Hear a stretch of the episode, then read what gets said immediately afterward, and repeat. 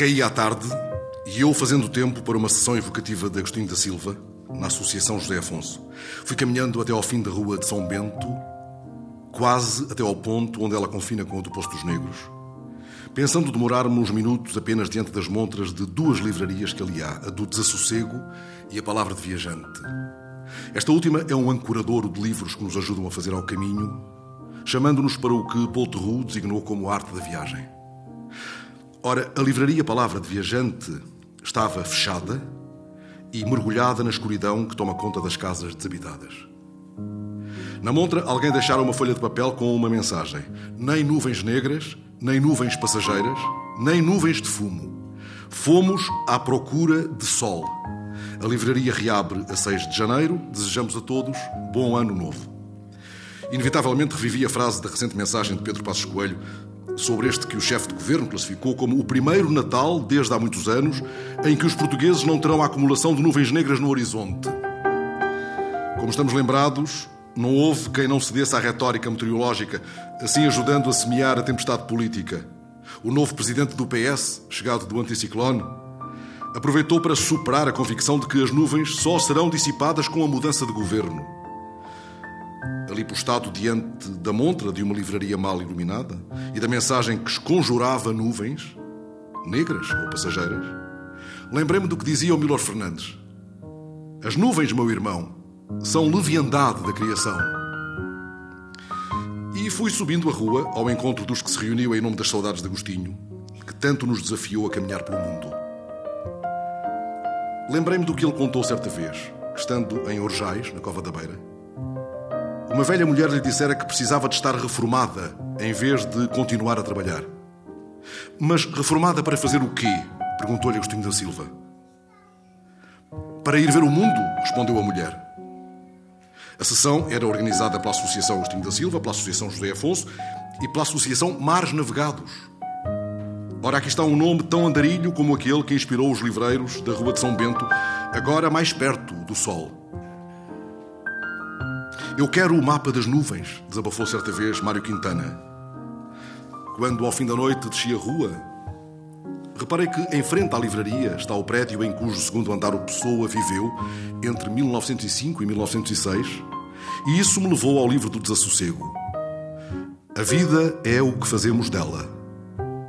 As viagens são os viajantes. O que vemos não é o que vemos, senão o que somos. E agora, olhando os telhados da matinha, reparo que o sol vai lambendo o dia frio. É o mesmo sol que os da palavra viajante procuram. Assim, o rio em cujas margens repousam é já outro Tejo, nem sequer mais belo do que o rio que corre pela minha aldeia. E sei isso porque este sol, lambendo o dia frio, não faz pensar em nada. Quem está ao pé dele está só ao pé dele.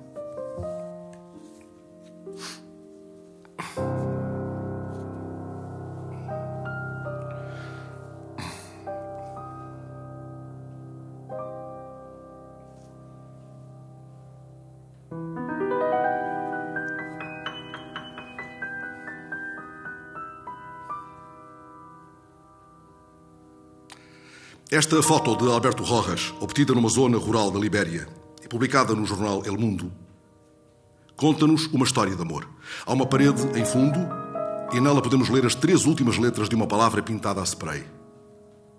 Há também umas folhas de papel afixadas. Algumas folhas estão rasgadas, num ou noutro caso coladas com adesivos. Diante da parede escura, fitando um lugar indeterminado, está uma mulher ao lado do homem que segura uma criança. A mulher tem os ombros nus e à volta do corpo um pano estampado com globos terrestres. O homem, presumo que se trata de um homem, veste uma bata escura sobre um fato de proteção branco. O fato de proteção cobre-lhe a cabeça e os braços, usa óculos semelhantes àqueles dos aviadores em guerras do século passado. Mas a legenda da foto explica que quem segura ao colo a criança de poucos meses é, afinal, a enfermeira Dona, de uma clínica da organização Save the Children, na Libéria. A criança ao colo de Dona chama-se Josephine. É filha da mulher que veste o pano estampado com globos terrestres. E esta é uma história de amor, como a descreve o repórter do jornal El Mundo. Escuta o início da reportagem. quando a sua febre superou o calor dos trópicos. Jenny teve o pressentimento de que transportava o diabo dentro de si. Partilhou os seus receios com Joseph, seu noivo, e este cometeu um erro humano, um erro mortal. Secou-lhe as lágrimas carregadas de ébola. Assim, o vírus passou de um para outro. Entretanto, a mulher viria a contaminar a filha de oito meses ao amamentá-la. Trata-se desta criança ao colo da enfermeira Dona. A criança está livre do ébola e foi salva pelo mesmo leite materno que a infectara depois de a mãe ter sido imunizada. O que a envenenara a salvou, entretanto. O título desta reportagem, O Amor em Tempos de Ébola, convoca a história inesquecível do amor eterno de Florentino Ariza por Fermina Daza. De algum modo convoca. Aquele amor encantado do romance de Garcia Marques durou 51 anos, 9 meses e 4 dias. Já em O Amor nos Tempos de Cólera, Florentino e Fermina aprenderam juntos que por vezes a sabedoria chega quando já não serve para nada.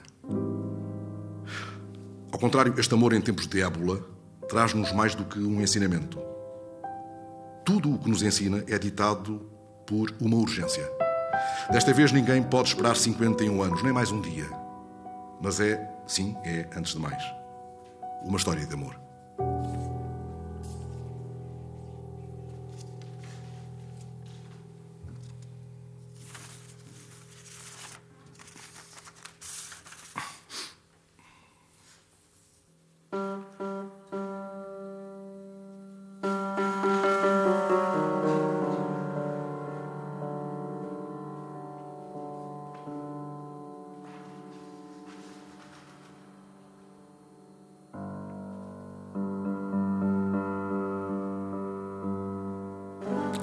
Num caderno esquecido numa resma de livros, encontro a fotocópia de um texto de Diogo Bercito, na Folha de São Paulo. É um texto publicado já no fim do verão português. Ainda os aviões de Bashar al-Assad bombardeavam Alepo, a cidade que não escondia as suas divisões, mesmo sob escombros. Entre as ruínas de Alepo moviam-se as várias fações da resistência síria, incluindo as que agitavam já as bandeiras negras do terror em nome do autoproclamado Estado Islâmico. Mas o texto de Diogo Bercito esse texto que fotocopiei e guardei num caderno, entretanto esquecido, comentava uma galeria de fotos surgida por esses dias na Reuters. Elas contam a história do encantador de gatos de Alepo. Leio um parágrafo do texto de Bercito. A Síria, que já foi o país dos tabuleiros de gamão marestados. Marestados quer dizer embutidos, encastoados a Síria, que já foi o país dos tabuleiros de gamão marestados e dos sabonetes de azeite, dos castelos medievais e das ruínas desérticas, é hoje a nação em que um rebelde come o coração do seu inimigo. Jornalistas são decapitados e a fome em campos de refugiados é tão violenta que obriga os seus moradores a comer a carne dos cães. Mas Diogo Bercito, habituado a cenários de guerra, sabe que o olhar se pode demorar numa espécie de beleza comovente e paradoxal, mesmo em lugares como Alepo. Por isso, em Alepo, ele lembra-se do passarinho amarelo que encontrara pouco antes em Gaza, quando, durante uma trégua humanitária, pôde viajar com um motorista chamado Mahmoud entre Sujaia, no leste, e Khan Yunis, no sul. O percurso foi feito numa zona fustigada por três semanas de intenso bombardeamento contra as posições do Hamas. Durante toda a viagem, um passarinho encontrado por Mahmoud nas ruínas de Sujaia viajou ao ombro do motorista. Bercito conta que o passarinho amarelo chegou a encostar a cabeça ao ombro do motorista para dormir. Já o encantador de gatos de Alepo chama-se Allah. É motorista de ambulâncias. Um repórter fotográfico da Reuters tinha acabado de mostrar ao mundo oito imagens de Allah cuidando dos seus gatos. 150 gatos encontrados entre os destroços da guerra e que o motorista de ambulâncias alimentava há dois meses. Agora que Der Spiegel anuncia planos secretos de Bashar al-Assad para a construção de armas nucleares num complexo subterrâneo a dois quilómetros da fronteira com o Líbano, o Observatório Sírio dos Direitos Humanos, com sede em Londres, sublinha que 2014 foi o ano com mais mortes na Síria desde o início dos confrontos que terá entretanto acontecido ao encantador de gatos?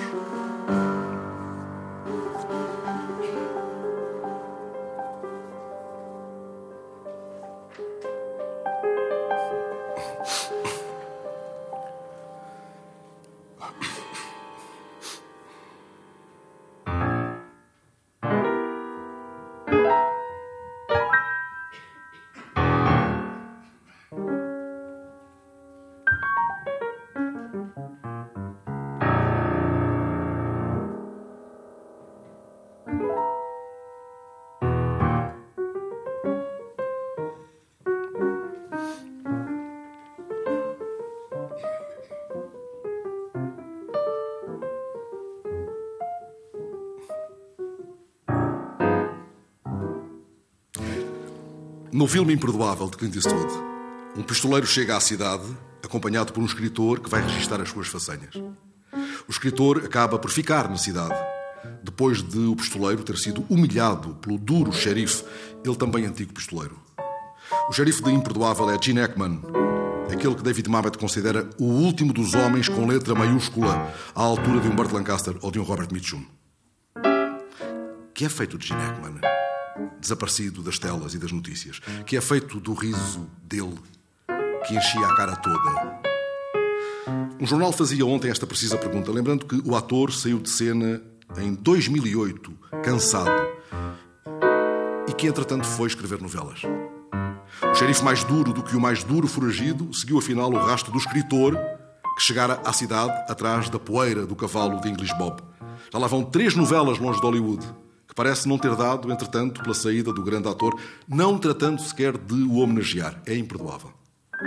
Ekman, que estudou jornalismo antes de ser ator, nem sequer se queixou, nem considera que tenha descido de patamar ao decidir ser escritor de novelas.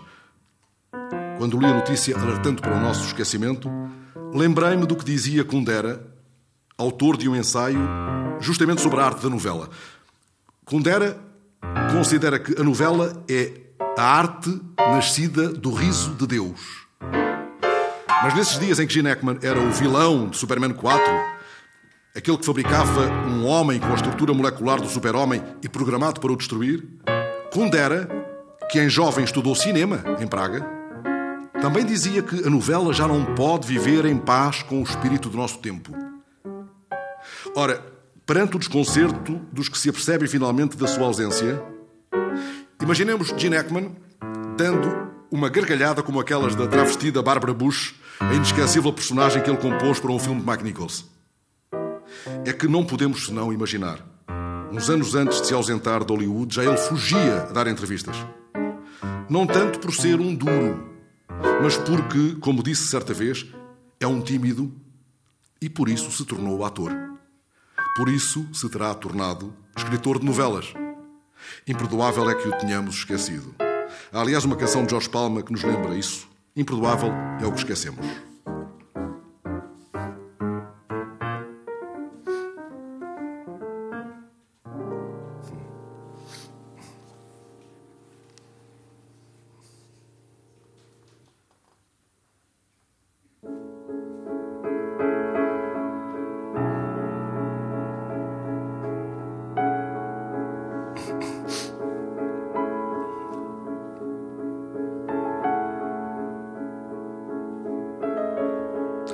Foto com que o jornal El País assinala a passagem afortunada de uma prova de fogo mostra-nos Vargas Llosa lendo no camarim uma passagem dos Contos da Peste. O peruano regressou aos palcos do teatro espanhol cumprindo ordens de um encenador. El País escreve que ele superou o pânico cênico. Outros com enorme experiência de palco sentiram esse pânico. Joaquim Sabina, aquele para quem a noite amada cresce entre os despojos viu-se recentemente obrigado a adiar um espetáculo por essa razão. É interessante, aliás, seguir o modo como os jornais vão legendando a ousadia de Vargas Llosa. Um dos títulos que retive, Da prisão de papel à libertação do palco. É um título à altura do desafio que Vargas Llosa decidiu enfrentar, mesmo se, em sucessivas entrevistas, ele se refere aos nervos, ao terror, ao pânico que sentia. Passada a prova de fogo, ele disse: A liberdade que tem um escritor é infinitamente maior do que a que tem um ator. Vargas Llosa confessa que hesitou muito. Muitas vezes se interrogou sobre se tinha tomado a decisão certa. Ora, essa dúvida face à proximidade do perigo, que se confunde com o receio de sussurrar, convive exemplarmente com a coragem. Por isso ele disse também: Sinto terror, sinto pânico, será maravilhoso. Mas de tudo o que Vargas Llosa foi dizendo nas entrevistas estes dias, guardei uma ideia forte da conversa com o repórter do jornal El País. Não me preocupa o ridículo, confessou, mas o risco seduz-me muito. Na última edição do JL, numa entrevista a propósito dos 50 anos da Praça da Canção, Manuel Alegre lembrou que a sua foi uma geração condenada ao risco. Regressando a esse livro mítico, com o qual afrontamos tantos perigos em tempo de sombras, percebemos o que estes homens antigos nos dizem sobre a liberdade sobre a coragem, sobre a urgência de alguns desatinos. Ainda que o medo do ridículo, minha nuvem maior, nos possa tolher os movimentos, percebemos? Assim possamos escolher dos dias o que se nos afigure um risco apetecível. Um desafio que nos encha de pânico, mas que ousemos enfrentar, acreditando que será maravilhoso.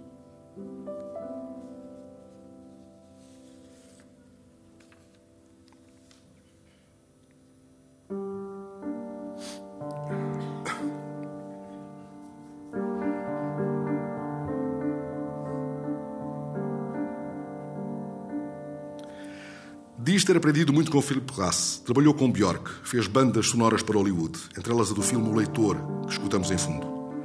Chama-se Nico Mali, tem 33 anos, considera-se compositor de música clássica. Há dias estava na Sala Sinfónica do Auditório Nacional em Madrid a assistir à estreia do seu concerto para viola e orquestra. De uma sua entrevista recente guardei esta ideia. Compor é saber escutar. O grande pedagogo brasileiro Rubem Alves Falava com frequência da importância de saber escutar e dizia que Deus é a beleza que se ouve no silêncio. Na breve entrevista de Nico Mali, há uma outra observação interessante sobre a composição agora estreada em Madrid. A partitura está cheia de contrastes, diz ele. Talvez porque na minha música procuro o inesperado. Paisagens melódicas que avançam para uma dissonância ou silêncios que irrompem em notas violentas leitor apressado de jornais antes de o dia romper, espalho-os sobre a mesa, procurando justamente o inesperado, como se escutasse as vozes que eles transportam. São tantas as vozes dentro dos jornais cada manhã. E dou comigo a pensar que a minha frágil composição, o texto que componho com essas vozes ásperas ou apaziguadoras, intolerantes ou visionárias, procura também, porventura, uma ideia de música passagens melódicas que avançam para uma dissonância. O que é que, ditado pelo desprevenido pressentimento de um interesse jornalístico, me faz afinal escolher certas vozes e não outras, já que a todas procuro saber escutar? Umas prendem-me pela beleza insinuada, outras pelo desconcerto que instalam. Outras tocam-me pela veemência. Há nos jornais desta manhã vozes editoriais que me prendem, vozes ponderadas que me ajudam a pensar. Frequentemente, pessoas que não estimo me interpelam com um ponto de vista transformador. E lendo-as, enriqueço-me. Aprofundo a capacidade de escuta, a arte de escutar que é também indispensável ao leitor de jornais, ao leitor de livros. Lembro-me, por vezes, de um texto de Juan Villoro sobre Otávio Paz, por ocasião do centenário do nascimento do Nobel mexicano. Paz sabe ouvir a queda das pedras, as vozes soltas, a onda do cotidiano. Nos jornais de hoje, na partitura que eles representam, espalhados sobre a mesa, há vozes indispensáveis que deveríamos escutar mais vezes, como a de Alexandre Quintanilha. E quanto a notas dissonantes, registro esta manhã o desabafo de uma advogada, autora de várias petições públicas, a propósito da petição misteriosamente desaparecida no Parlamento. O poder gosta pouco de ouvir o povo, diz ela. A voz do povo não será sempre uma nota melódica. Muitas vezes expressa-se pela dissonância e não raro é um vasto silêncio de onde podem irromper notas violentas. Uma fabulosa composição.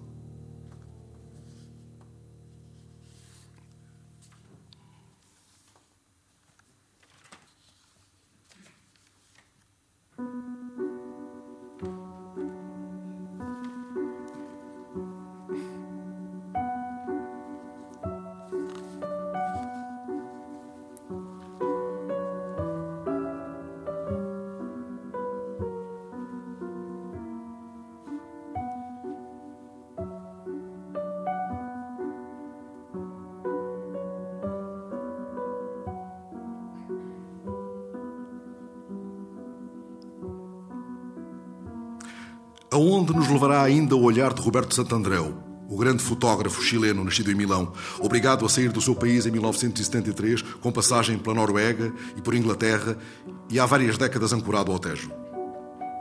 Lembro-me de ter visto as suas 30 imagens para Neruda, há uns anos, na Casa da Cerca, na outra margem deste rio de onde o Camões se fez ao mar, que ele fotografou numa viagem do navio Escola Sagres. E lembro-me de uma outra sua exposição, Reflexões na Patagónia, que nos envolvia com as cores quentes de Puerto Canales e nos levava a revisitar as insurreições e a Comuna de 1919, organizadas por anarquistas e na qual evocava famosos bandidos perseguidos por xerifes numa atmosfera que ele definiu como sendo de um mistério semelhante ao de uma povoação do faroeste, dos já longínquos anos de 800. As poucas horas de que dispunha, escreveu Santo Andréu a propósito dessa exposição, levaram-me a brincar com o tempo numa espécie de exercício íntimo com a minha câmara. Brincar com o tempo. É ainda disso que se trata na exposição A Valsa das Bicicletas. Mas estes vultos que passam entre nós e a cidade numa estranha dança com guiador e selim chamam-nos afinal para a ideia de leveza mais do que para a ideia de velocidade. Quão veloz é a leveza desta valsa das bicicletas?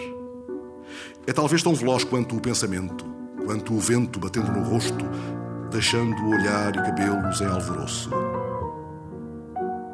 Que depressa é este correndo para a lentidão? É o depressa de Santo Andréu brincando devagar com o tempo, em baixa velocidade de obturação e exposição longa.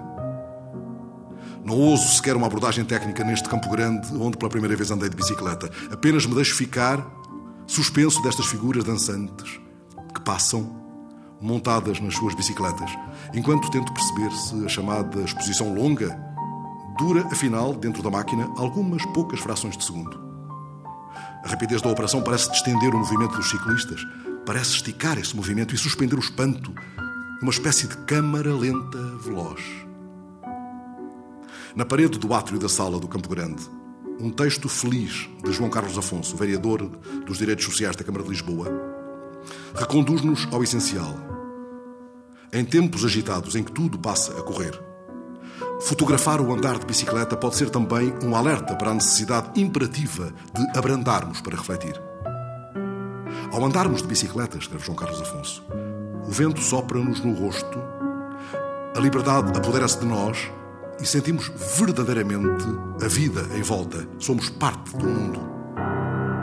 Permito-me apenas acrescentar que também sentimos isso vendo esta exposição. Somos parte da cidade.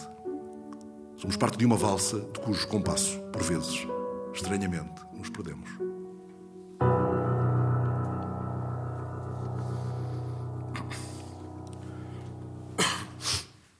Às vezes lembro-me de Macabeia, a personagem feia e solitária criada por Clarice Lispector no romance A Hora da Estrela.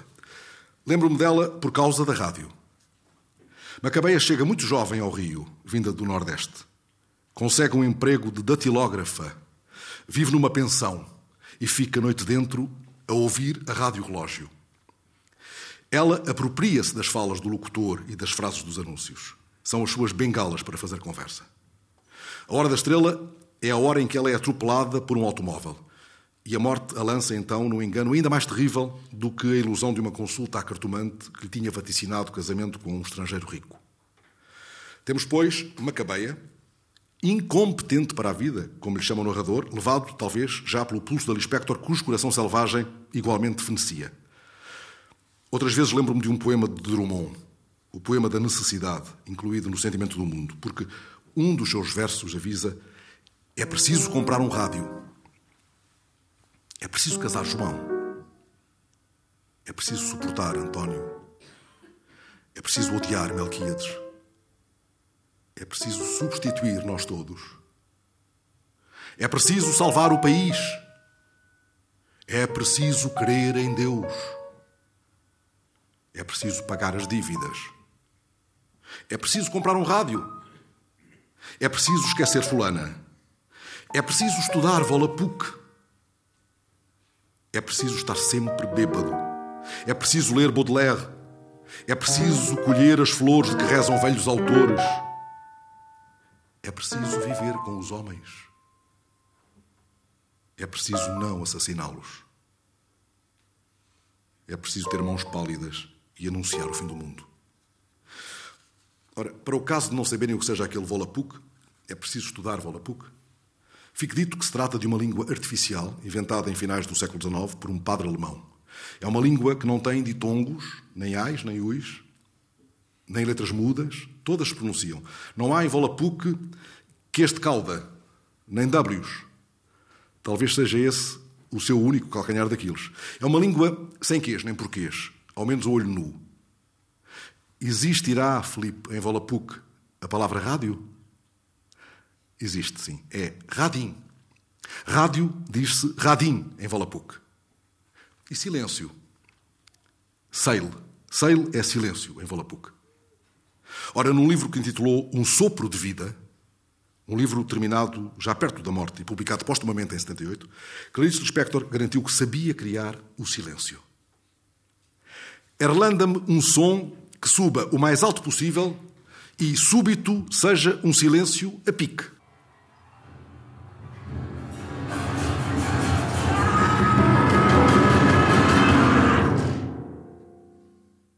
É isso que sugere Clarice Lispector numa passagem de Um Sopro de Vida. Eu sei criar o silêncio. É assim: ligo o rádio bem alto e então, de súbito, desligo. E assim capto o silêncio. Silêncio estelar. O silêncio da lua muda. Para tudo, criei o silêncio.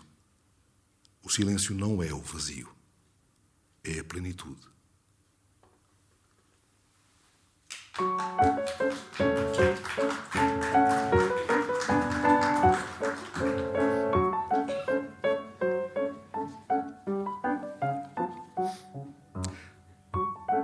Gostava de ter uma ilha? Pergunta esta manhã o Diário de Notícias. A reportagem de Roberto Dores conta que há uma ilha à venda no Tejo. Cerca de 5 mil hectares de terreno estéril, com pastagens e habitação, cercados por uma autêntica praia com vista sobre Lisboa. O proprietário aceita negociar por 400 mil euros este paraíso ao alcance de um grito do lavradio. É a Ilha do Rato. E a reportagem lembra que ela já foi conhecida como Ilhote do Cabo, depois de doada pelo rei Dom Luís a um militar com essa patente. Mas conta o Diário de Notícias que a ilha chegou a ser explorada como viveiro de ostras. Não se trata de um lugar assombrado como a ilha de Poveglia, chamada Ilha dos Mortos, entre Veneza e o Lido, que já foi depósito de leprosos. No verão, há quem se afoite a alcançar a Ilha do Rato a nado. Mas essa escala mínima, essa proximidade excessiva, não lhe retira o fascínio das ilhas. Stevenson, se a tivesse conhecido, não desdenharia da ideia de nela esconder um tesouro. E mesmo se o seu aconchego menos aliada da boca do mar do que o bugio, não sugere a glória de veleiros? Não será descabido evocar no brevarial da Ilha do Rato os primeiros versos das Ilhas Afortunadas de Pessoa. Que voz vem no som das ondas, que não é a voz do mar. Há dias estava na nau dos corvos a olhar a berlenga e os pensamentos me voaram intensamente até às Ilhas do Vento, de Corte Maltese. O Vinícius viveu em criança na Ilha do Governador, no Rio. É já outra escala, a da maior ilha da Baía da Guanabara, com os seus 14 bairros, dos quais um foi chamado Portuguesa. Lá construíram o maior galeão do mundo à época e lá chegou Salvador Correia de Sá a instalar um engenho de açúcar. Era o seu viveiro de ostras. Mas o ponto que me interessa é o do fascínio das ilhas. Em Fotomatou e Vox, Herberto Helder, que nasceu numa, fala da ilha em forma de cão sentado com a cabeça inclinada para prescrutar o enigma da água. E no verão passado, Onésimo Teotónio de Almeida, outro ilhéu que foi enchendo os olhos de continentes, sustentava que quando se vive numa ilha, ela é tão grande como o mundo. Assim, diante desta notícia de jornal que me pergunta: gostaria de ter uma ilha? Deixo vulgar o pensamento como um corsário.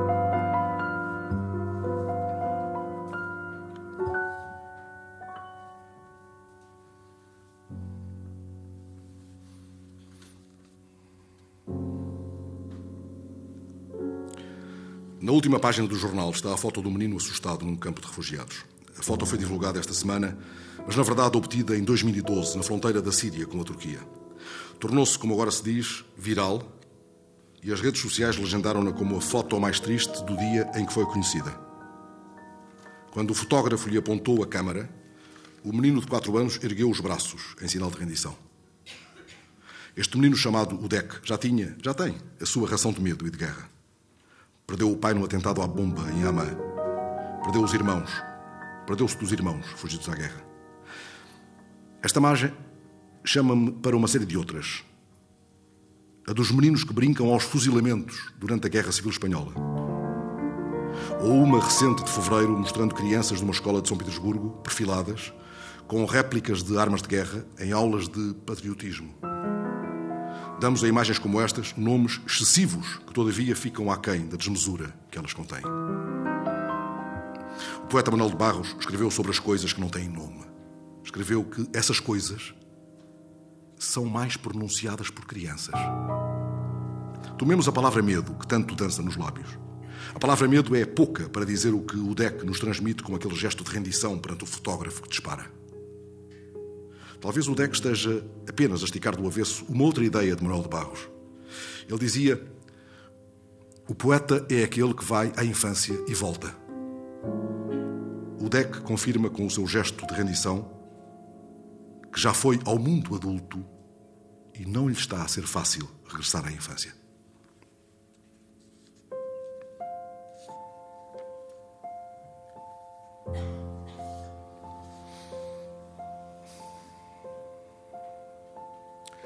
Este homem, cuja história nos é contada pela repórter Marta Neves no JN, não há de apreciar aqueles versos do Drummond que chamam para o chão.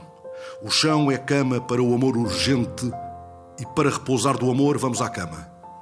Porque este homem de 45 anos vive acamado a dois e passa a maior parte do tempo sozinho, tendo como única companhia a televisão. Chama-se João Pedro Citói. E lembro-me da coleção de cromos onde estava o pai dele, o grande Citói, campeão nacional pelo Sporting, com passagem pelo Farense no final dos anos 60.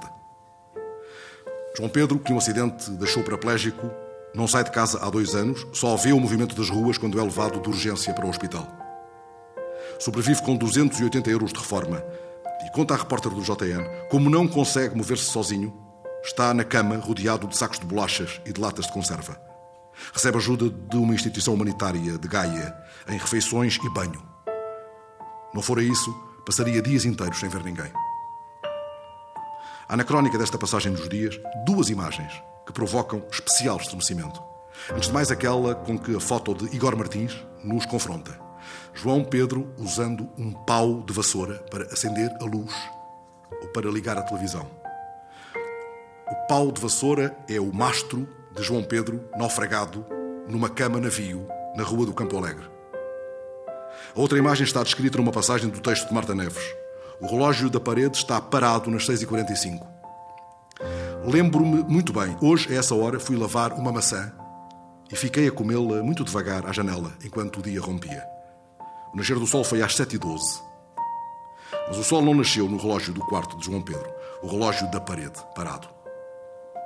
No Spleen de Paris, Baudelaire conta que os chineses veem as horas nos olhos dos gatos e partilha a história de um missionário que, passeando nos subúrbios de Nanquim, percebeu que deixara o relógio em casa e perguntou as horas a um miúdo que passava. O miúdo desapareceu a correr e regressou, passado algum tempo, com um gato cujos olhos inquiriu antes de responder ao missionário: É meio-dia. Nas longas horas de solidão, este homem preso à cama perto de um relógio parado não tem, tanto quanto podemos imaginar, sequer a companhia de um gato que lhe mostra o tarde e o cedo, e em cujos olhos, como o autor do Spleen de Paris, possa ver a eternidade.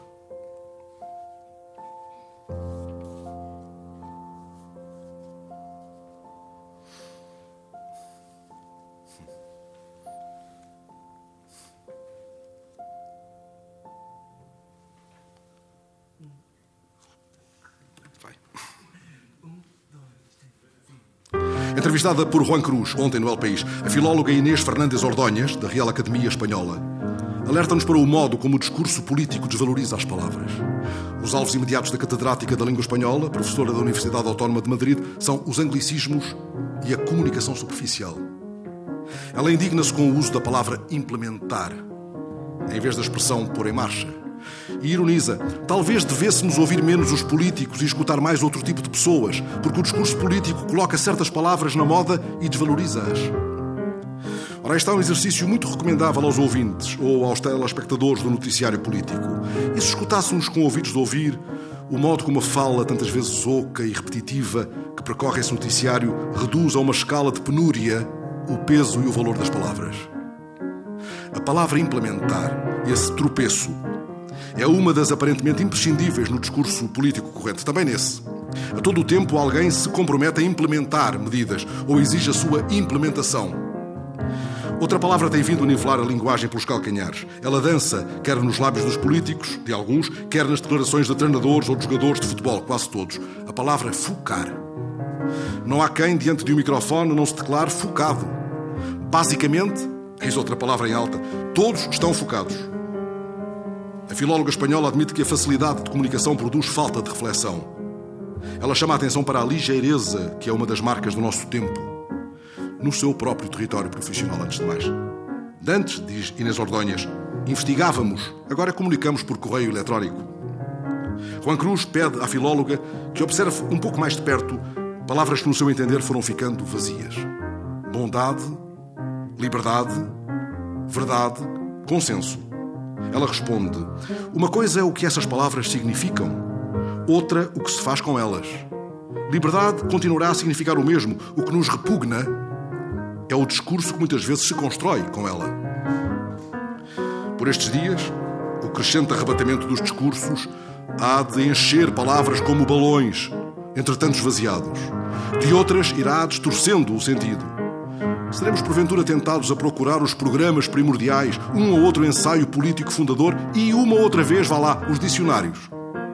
E talvez nos ocorram depois os versos de Drummond. Já não quero dicionários consultados em vão Quero só a palavra que nunca estará neles, nem se pode inventar.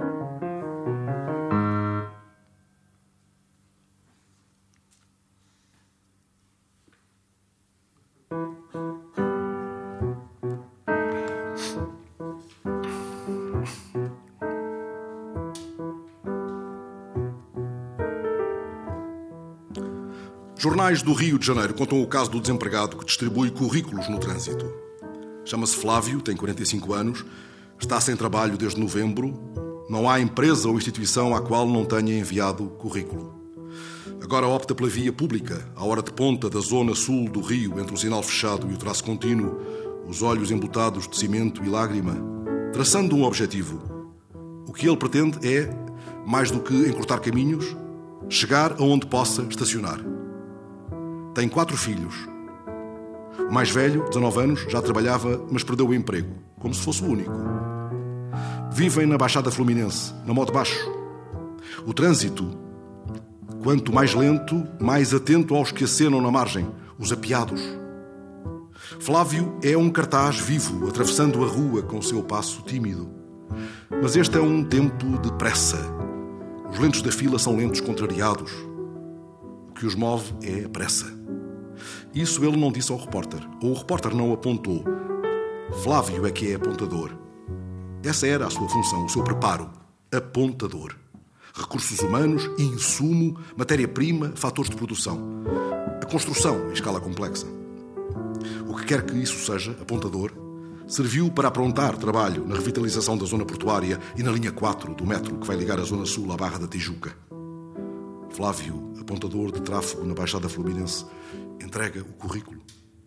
É a segunda vaga, a segunda via, a segunda curricular, como se fosse a última. Esperando o sinal fechado, pisando o traço contínuo. Ele é, como agora se diz, um descontinuado, tentando não morrer na contramão, atrapalhando o tráfego.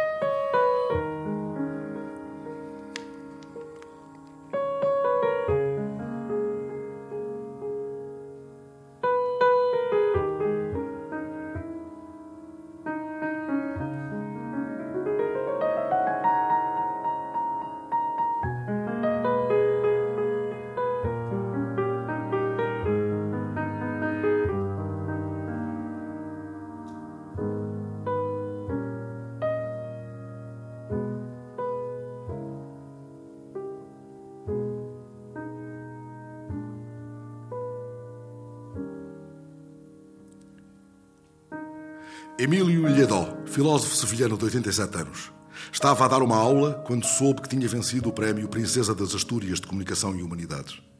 Quando o repórter chegou à fala com ele, pôs-se a descrever a sua longa vida como uma modesta paixão por aquilo a que se chama humanidades.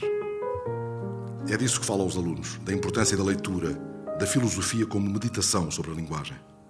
Ele parece ir buscar os argumentos dos gregos antigos quando pergunta: Imaginais a vida sem ar? Como podeis imaginar a vida sem leitura? Imaginais um mundo em que alguém diga: Um dia ninguém vai ler? Lledó admite que isso possa acontecer. Para isso, há que minar as humanidades.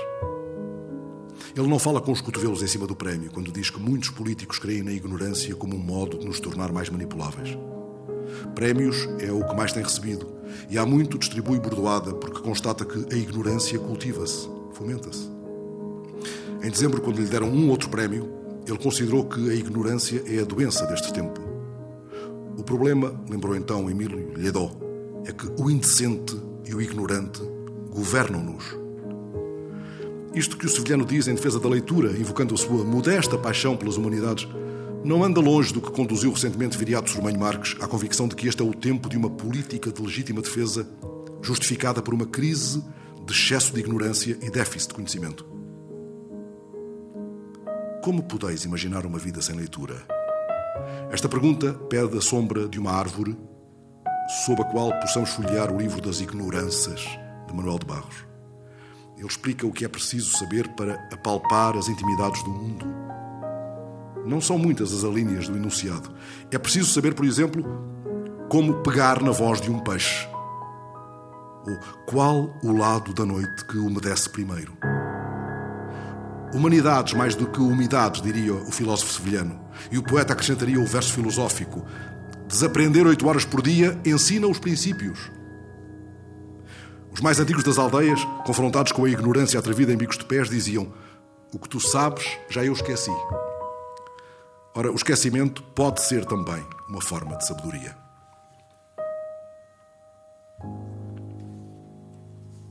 De memória.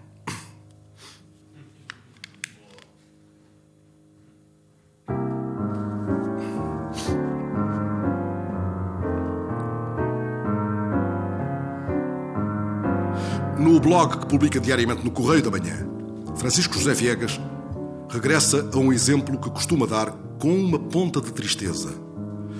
Um romance de hoje, escrito por um português de hoje, usa cerca de metade das palavras de mau tempo no canal, de Vitorino Nemésio. Ora, isto nos leva a uma língua que parece ficar curta nas mangas. E uma língua curta nas mangas, estreita, afunila, empobrece a linguagem. Como observa Francisco José Viegas, em 100 anos perdemos muitas palavras. O tempo corroeu a nossa memória das coisas. Acrescentou outras, é certo, mas retirou-lhes densidade, extensão, profundidade. Andamos todos a falar por SMS. O horror às palavras difíceis, conclui Viegas, transformou-se em apologia da banalidade. Lendo isto, lembrei-me do conto A Palavra Mágica, de Virgílio Ferreira. A dado momento, Silvestre e o Ramos da loja envolvem-se num despique sobre o trabalho do campo, o salário justo e a carestia de vida. O pior é quando, ao devolver a Silvestre o troco adequado a um argumento, digamos, coxo, o Ramos lhe perguntou: Quem é você, Silvestre amigo? Um inócuo é o que você é. Perante a palavra estranha, Virgílio Ferreira escreve: Perante essa palavra estranha ao seu ouvido montanhês, Silvestre tremeu. Vou ler o que vem no breve conto do autor, cujo centenário de nascimento está, aliás, quase à porta. À cautela, não o codilhassem por parvo, disse: Inoque será você. E o conto nos conta o modo como a palavra Inoque deu a volta à aldeia e foi ganhando uma multiplicidade de significados. E de como, indo de boca em boca, de agravo em agravo, passou de Inoque a Noque, ganhando novos contornos, nem sequer subliminares de ameaça. Palavra envenenada, até que o dicionário a foi cotejando nas suas várias formulações possíveis e nos possíveis sentidos, e alguém a retomou no sentido que originalmente lhe dera o Ramos da loja. Inócua, irrelevante, insignificante. Está o breve conto povoado de palavras que deixamos cair em desuso. Este conto hei de regressar, saboreando a palavra milagrosa do Ramos, na sua formidável deriva. Por certo, me hei de deter em muitos parágrafos, tocado pelo fascínio inesperado de uma palavra mágica. Uma palavra da qual, entretanto, me tinha perdido.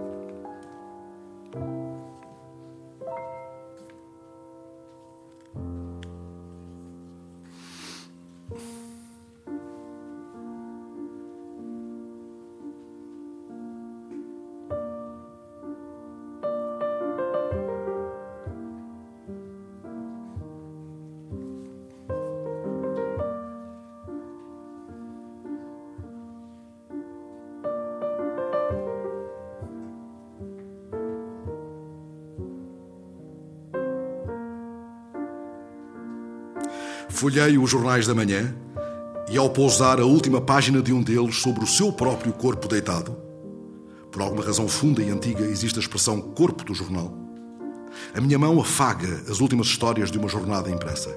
As cores da bandeira de França pintadas por uma esquadrilha de alfajetes sobrevoando a bela pirâmide do Louvre estão ao lado da notícia que cita um estudo publicado por uma revista científica admitindo que a mão humana pode ser mais primitiva do que a do chimpanzé. E de novo folhei os jornais, neles procurando agora só o que as mãos dizem. Ali estão as mãos expressivas do homem que mostra ao presidente as ostras da aquacultura produzidas na Ria de Aveiro. E as mãos do presidente, enclavinhadas como um fio de prumo tenso. As mãos de Lopetegui, uma apertando o queixo de Casilhas, a outra pousada no ombro daquele cujas mãos não vemos. E todavia são essas, as mãos que não vemos, a chave do sucesso que ambos desejam. Quantas vezes terá Casilhas olhado para elas e dito alguma coisa parecida com aquele verso de Otávio Paz? Tudo o que minhas mãos tocam voa. Tantas mãos tocaram as notícias nestes dias. Tsipras, escreveu o público, leva uma mão cheia de nada. Vimos dois homens de mãos dadas nas ruas de Moscovo e uma câmara oculta registando os insultos e as ameaças que lhes dirigiam. João Goberno escreveu sobre Aldimeola, mais rápido do que as próprias mãos. Na Grã-Bretanha, uma mulher que nasceu sem mãos recebeu as novas próteses biónicas feitas em 3D com tecnologia inspirada na Fórmula 1 e na indústria militar. E há dias, o fotógrafo peruano Mário Testino mostrou uma sequência de imagens de famosos com a toalha nas mãos.